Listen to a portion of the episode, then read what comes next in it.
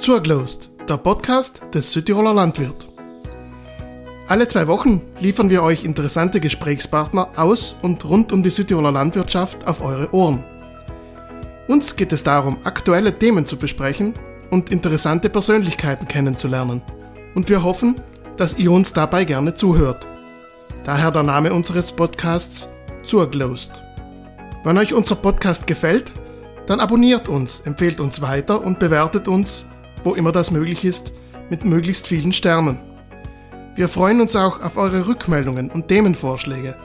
Am besten per E-Mail an redaktion.sbb.id. Danke allen, die sich schon mit uns in Verbindung gesetzt haben und gut über unseren Podcast sprechen. Ihr gebt uns ganz viel Motivation weiterzumachen. Jetzt aber genug der einleitenden Worte. Lasst uns hören, wem wir diesmal zulosen können.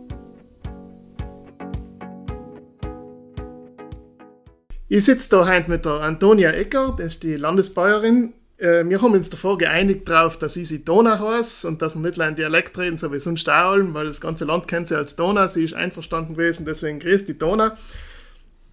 Die meisten, die es ins Zuhören werden die kennen. Äh, vielleicht kannst du dir das kurz vorstellen, also woher du kommst, wo, was für Nachthof du lebst, äh, ja, was du sonst so tust. Ja, grüß euch alle miteinander. Ja, äh, ich komme eigentlich von St. Georgen bei Bozen, von einem Weinhof. Und wie es halt so ist, der Liebe wegen kommt man halt oft auch auf einen anderen Hof hin. Ich bin jetzt in Inesen oben, beim Obermaurerhof.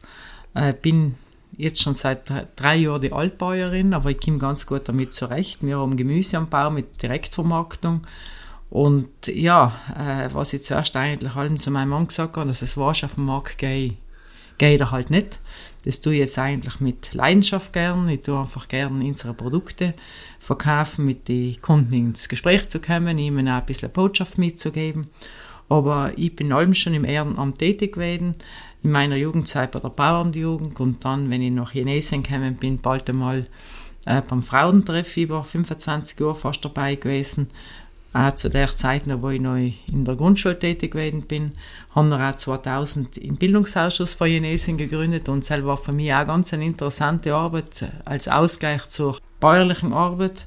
Und dann habe ich auch 20 Jahre lang geleitet, bin aber auch gleichzeitig in der Bäuerinnenorganisation in der Ortsgruppe gewesen und bin sozusagen die Karriereleiter nach oben geklettert von der Schriftführerin zur Ortsbäuerin und noch zur Bezirksbäuerin und eigentlich 2018 habe ich für mich gesagt, das passt jetzt, Bäuerinnenarbeit ist jetzt genug, aber wie sage, allem, was man nicht mehr dienen will, kommt man danach noch mehr zum Zug und bin seit 2019 eigentlich äh, gerne Landesbäuerin. Ich habe gar nicht gemeint, dass es so eine interessante Aufgabe ist, die man da gekriegt hat, vielfältig und natürlich zeitaufwendig, oft einmal auch ein bisschen ermüdend, aber nicht ermüdend von der Arbeit her, sondern einfach auch, weil ich schon ein bisschen unterwegs bin, aber wie gesagt, die ganzen Leute, die man kennenlernt, wo man sich einbringen kann, das ist einfach eine tolle Aufgabe. Ja, das klingt so, wie es bei vielen Leuten, was so ehrenamt tätig sein, oft klingt. Äh, das klingt so, als hat deine Woche 10 Tage und dein Tag 50 Stunden. Respekt, dass du das halt unterkriegst. Fangen wir mit dem aktuellen an zum Thema Bäuerinnenorganisation. Äh, am Sonntag, nachdem die Folge online geht, ist Muttertag. Wichtiger Tag auch für die Bäuerinnen. Die Bayerinnen haben sich jetzt heute für den Tag eine ganz besondere Aktion ausgedenkt. Kannst du mal ein bisschen erklären, um was es bei der Aktion geht und wie es auf die Idee gekommen seid? Ja, da geht es einfach um die Aktion Mutternacht. Da sind wir auch einer der vielen Vereine, die diese die, die, die Aktion äh, unterstützen und mittragen und manchmal die wir sie eben auch aktiv äh, begleiten und hier ist eben das Thema äh, Väterrollen und da haben wir eben gesagt, äh, Väterrollen oder Vorbilder und haben wir gesagt, da wäre es ganz schön, wenn wir einen Fotowettbewerb machen, dass auch die bäuerlichen Familien sich auch Gedanken machen, was ist jetzt da, welche Vorbilder gibt es da und ich muss sagen, wir haben den äh, Wettbewerb ausgeschrieben und da haben sich einige beteiligt und davon sind drei Fotos ausgewählt worden. Und die Familie mit dem besten Foto hat eben äh, ein Interview gekriegt für einen Landwirt. Und natürlich gibt es auch für die drei Bestplatzierten einen kleinen Preis. Das ist eine Überraschung. Das haben wir eigentlich in der Ausschreibung gar nicht geschrieben, sondern mit dem wollten wir eben überraschen. Aber uns geht es einfach darum, um die Rollen, dass auch Väter wirklich eine wichtige Rolle haben in der Erziehung der Kinder und äh, das Vorbild einfach wichtig ist. Du hast ja schon jetzt gesagt, du bist ja schon längere Zeit bei den Bayerinnen aktiv. Und das Thema Rollenbild, hat sich einmal das Bild von der Bayerin am Hof, hat sich das in der Zeit, wo du in der Bayern-Organisation aktiv bist, hat sich das Bild von der Bayerin geändert? Ja, ich empfinde es schon, weil früher waren die Bäuerinnen wirklich mehr auf dem Hof, da die typischen 3K, Kinder, Kirche, Küche. Und das hat sich jetzt wirklich verändert. Die Bäuerin von ist einfach aufgeschlossen, sie ist weltoffen, sie bringt sich im Betrieb ein, so wie der Betrieb sich ausrichten soll. Sie reden mit. Natürlich ist da auch noch Potenzial nach oben, weil die bäuerliche Welt einfach auch noch männlich dominiert ist. Aber sie den sich auch im öffentlichen Leben einbringen. Sie versuchen auch oder seien auch bereit, in die Verwaltungsräte von die Genossenschaften zu gehen. Ja, es ist einfach ein anderes Bild. Es ist aber auch deswegen, das Bild hat sich geändert, weil auch die Familien auf dem Hof sich auch geändert haben. Sie sind kleiner geworden und es braucht einfach auch die Kraft der Frau in der Arbeit, auch in der Entscheidung, in, in allen weil früher waren wirklich mehr mitarbeitende Kräfte, die ständig am Hof gelebt haben, weichende Geschwister. Und jetzt ist wirklich oft mehr die, vielleicht die Eltern vom Hofübernehmer oder Übernehmerin und leider die Familie. Und deswegen ist es wirklich auch notwendig, dass sie eben sich fest einbringen. Es ist auch so, dass Bäuerinnen zum Erhalt des Hofes beitragen, indem sie außerhalb des äh, Hofes einer Tätigkeit nachgehen und das eben das Erwirtschaftete auf den Hof einfließen lassen. Und so ist es wirklich schon ein anderes Bild jetzt, was die Bäuerin nach außen sagt. Hat sich also auch die Rolle von den Geschlechtern am Hof ein bisschen geändert? Oder äh, gibt es auch noch ich Luft sagen, nach oben. Natürlich gibt es da auch Luft nach oben, aber es hat sich auch da geändert, dass wirklich auch, äh, die Bauern sich oft um die Kinder kümmern, während die Frau außerhalb arbeitet, dass auch Männer kochen, dass die Erziehung gemeinsam gemacht wird, dass äh, das finanzielle hoffe ich auch miteinander entschieden wird weil es muss auch miteinander getrogen werden. Und ich denke mir, da sind Frauen oft auch noch viel überleger, weil sie nicht, gerade bei Darlehens, nicht jedes in den engsten äh, Raum ausschöpfen, sondern oft auch versuchen, einen Puffer zu kriegen, dass wenn etwas nicht so läuft, wie es laufen soll, echt noch das finanzielle Überleben da ist. Da sind einfach Frauen bedacht und Überleger. Und ich glaube, da ist schon jetzt wirklich das Gemeinschaftliche, was mehr äh, überhand nimmt. Auch. Mhm. Das ist, glaube ich, wertvoll für einen Hof, denke ich. Ich denke mal, das ist ganz wertvoll für einen Hof und ich hoffe, dass die Männer alle, alleweil noch mehr sehen, dass dieses Miteinander und dieses Miteinander entscheiden einfach notwendig und wichtig ist. Es gibt ja auch mehr Bayerinnen, die Hofübernehmerinnen sein, also die, die was nachher einen Hof führen. Ist das nach wie vor eine Besonderheit bei uns oder ist das so langsam ein bisschen alltäglich? Ich glaube, es ist nicht mehr die Diskussion, ob es der Mann oder die Frau übernimmt, sondern es übernimmt derjenige, der einfach auch mehr Liebe und Freude zum Hof hat. Und natürlich äh, braucht es schon die beruflichen Voraussetzungen, aber dann tut sich auch die Frau diese beruflichen Voraussetzungen herholen. Äh, wir haben deswegen halt die Bäuerinnenschule eingeführt in Zusammenarbeit mit der Fachschule Dittenheim. Das eben, die ist auch gleichgesetzt wie mit dem Junglandwirtekurs. Aber es hängt jetzt wirklich davon ab, wer mehr Begeisterung für die Landwirtschaft hat, dass es der übernimmt. Und es ist auch von Hofübergeber auch so, wird es so gesehen, dass es nicht mehr wichtig ist, ob es jetzt ein Mann oder eine Frau ist, sondern einfach, wer mehr Freude dafür hat für den Hof. Kommt dir vor, dass es besonders ist, ob jetzt die Frau in den Hof führt oder der Mann? Sie, ja, das kann jetzt, da müsste jetzt wirklich die einzelnen Fälle anschauen, aber ich sehe, wo Frauen den führen, es läuft genauso gut wie bei Männern. Es ist einfach wichtig auch, dass die Familie der Bäuerin genauso wie die Familie des Bauers mit den Hof mittragt, weil sonst äh, funktioniert das einfach auch nicht. Bäuerinnen bringen allem öfter auch ihre politischen Unliegen vor, also im Sinne von Bäuerinnenorganisation. Was liegt dir dabei ganz besonders am Herzen? Ja, mir liegt da ganz besonders am Herzen, dass auch die Bauern den Bäuerinnen den Freiraum dafür lassen. Weil es heißt, allem hinter einem Mann, der sich viel einbringt, steht eine gute Frau. Und es muss umgekehrt auch so sein, dass eben der Bauer die Frau unterstützt, weil wenn Sitzungen auf Nacht sein, dann muss halt der Bauer eben die Kinder versorgen und äh, daheim eben die Stellung halten. Weil sonst geht es einfach nicht. Und es ist auch wichtig, dass Bäuerinnen eben sich politisch einbringen, weil sie einfach eine andere Sichtweise haben, sie haben andere Bedürfnisse und in der Politik einfach auch die Familie allem nur wie zu kurz kommt, muss man einfach sagen. ein Thema, wo sie weiß, äh, was dir auch wichtig ist. Da geht es um die Absicherung von den von die Bayern im Alter. Ich glaube, da gibt es auch wieder Diskussionen. Kommt die auf da gibt es Nachholbedarf.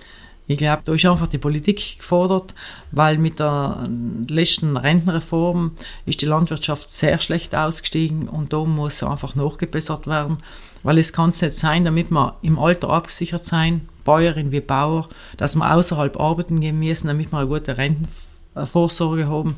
Das kann es nicht sein, deswegen äh, es muss sicher wieder äh, politisch eingeführt werden, dass eine Mindestrente oder ein Mindesteinkommen im Alter da ist weil nur mit der Einzahlung, so wie sie momentan stattfindet, ist, sind wir in der Altersarmut in der Landwirtschaft. Egal ob Bäuerin oder Bauer. Es kommt ja oft auch vor, dass zum Beispiel jetzt die Bäuerin beim Bauer mitversichert ist. Was heißt das jetzt für die Bäuerin im Moment im Alter?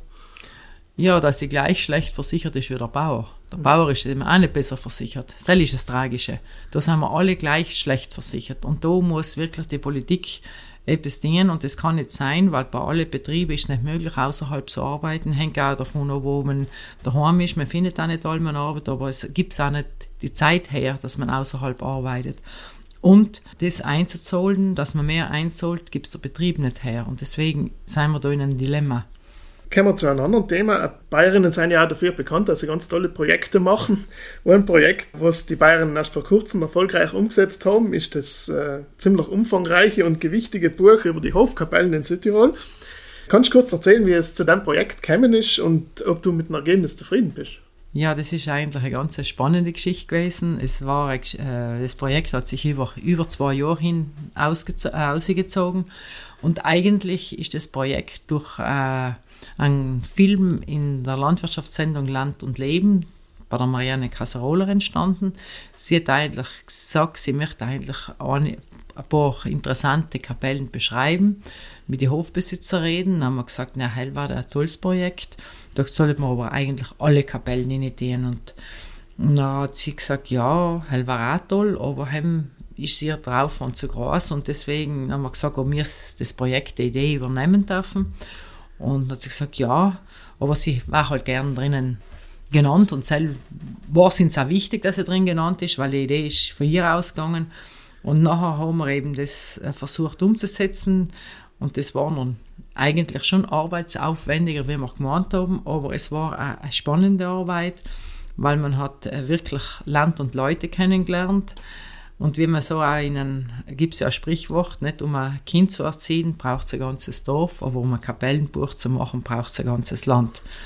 Äh, wir haben nachher wirklich bei der Margot Schwimbacher eine super Autorin gefunden, super in dem im doppelten Sinn, einmal menschlich, weil sie einen langen Oten gehabt hat, dass sie ja allem wieder die nächsten Hürden mit ins umgegangen ist. Und zum anderen aber auch, weil sie versucht hat, viel Wissen in ein Buch hineinzubringen, aber nicht ganz ein wissenschaftliches Buch zu machen, sondern es sollte ja auch ein Buch werden für jeden Leser, dass es fein zu lesen ist, eine angenehme Sprache. Und hier ist es einfach super gelungen. Und da eben die ganzen Herausforderungen, die, die Fülle von Material zusammenzufassen, weil wir haben ja über die Ortsgruppen und über die Ortsbäuerinnen die Informationen über die Kapellen einholen lassen aber auch, wo sie noch nicht so aktiv sind, haben wir dann nachgeholt und nachgehakelt. Und das nächste Problem war ja, alle Kapellen fotografisch festzuhalten, weil äh, die Fotos schicken lassen. Sicher, bei manchen hat man ganz gute Fotos gekriegt, aber bei anderen war es nicht so gut gewesen. Es ist so schon, weil wir drei Kapellen haben müssen, das Foto von Private schicken lassen, weil es einfach nicht möglich war, die zu fotografieren. Dann ist schon ein bisschen schwierig mit der Fotoqualität für den Druck, aber wie gesagt, es ist noch gegangen. Aber es war einfach ein tolles Projekt, weil man eben viel Leid zu tun gehabt hat und das Ergebnis hat mich auch sehr begeistert, weil wirklich auch für die Grafik noch eine Herausforderung gewesen ist, dass es nicht langweilig wirkt und dass man ja auch die Reihung richtig hinkriegen kann, ein Foto verwechseln, was uns hoffentlich nicht passiert ist. Wir haben bis jetzt keine Rückmeldungen gekriegt, aber so viel äh, verschiedene Fotos und verschiedene Kapellennamen kann es ja eben auch passieren. Nicht?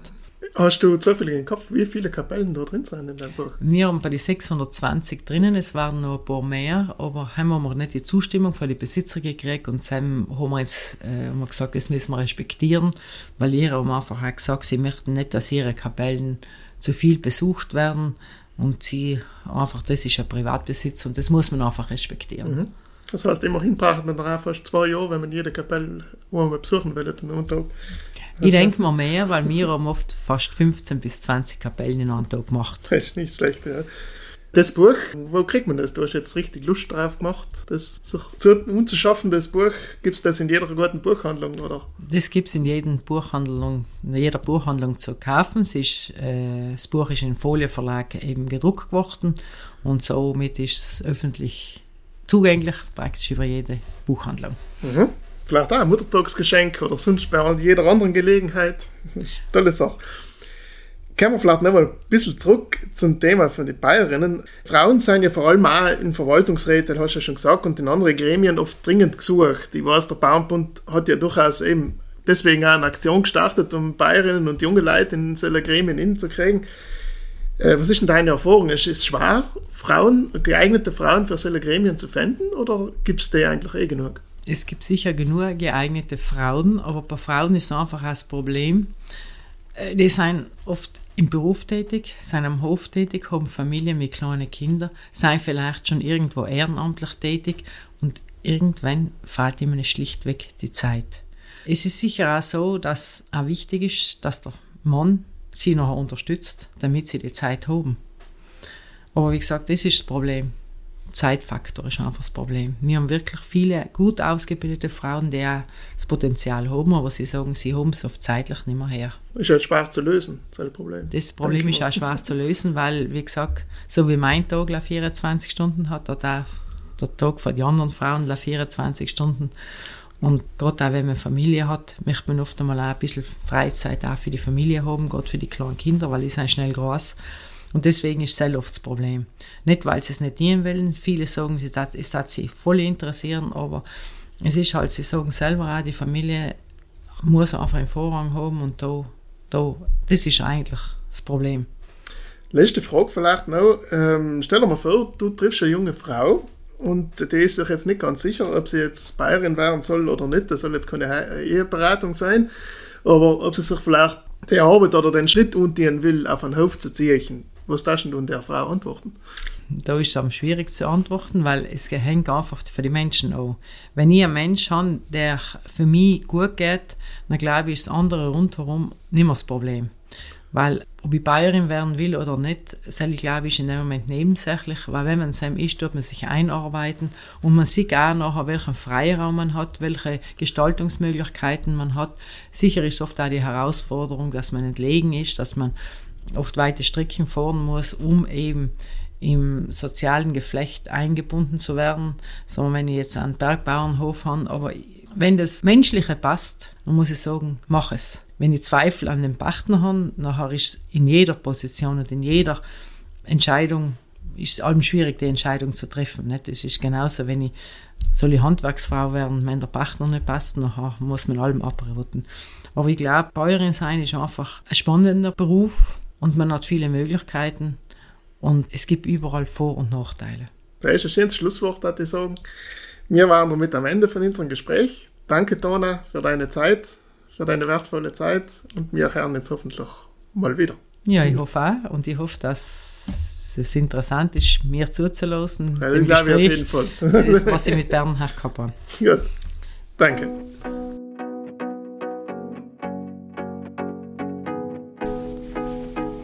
Zuletzt wie immer ein Blick auf unsere neue Ausgabe.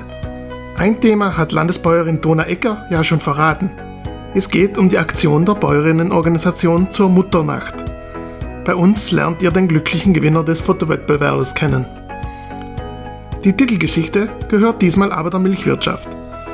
Der Sennereiverband hat in seiner Vollversammlung auf ein schwieriges Jahr zurückgeblickt und schaut trotzdem mit Zuversicht in die Zukunft.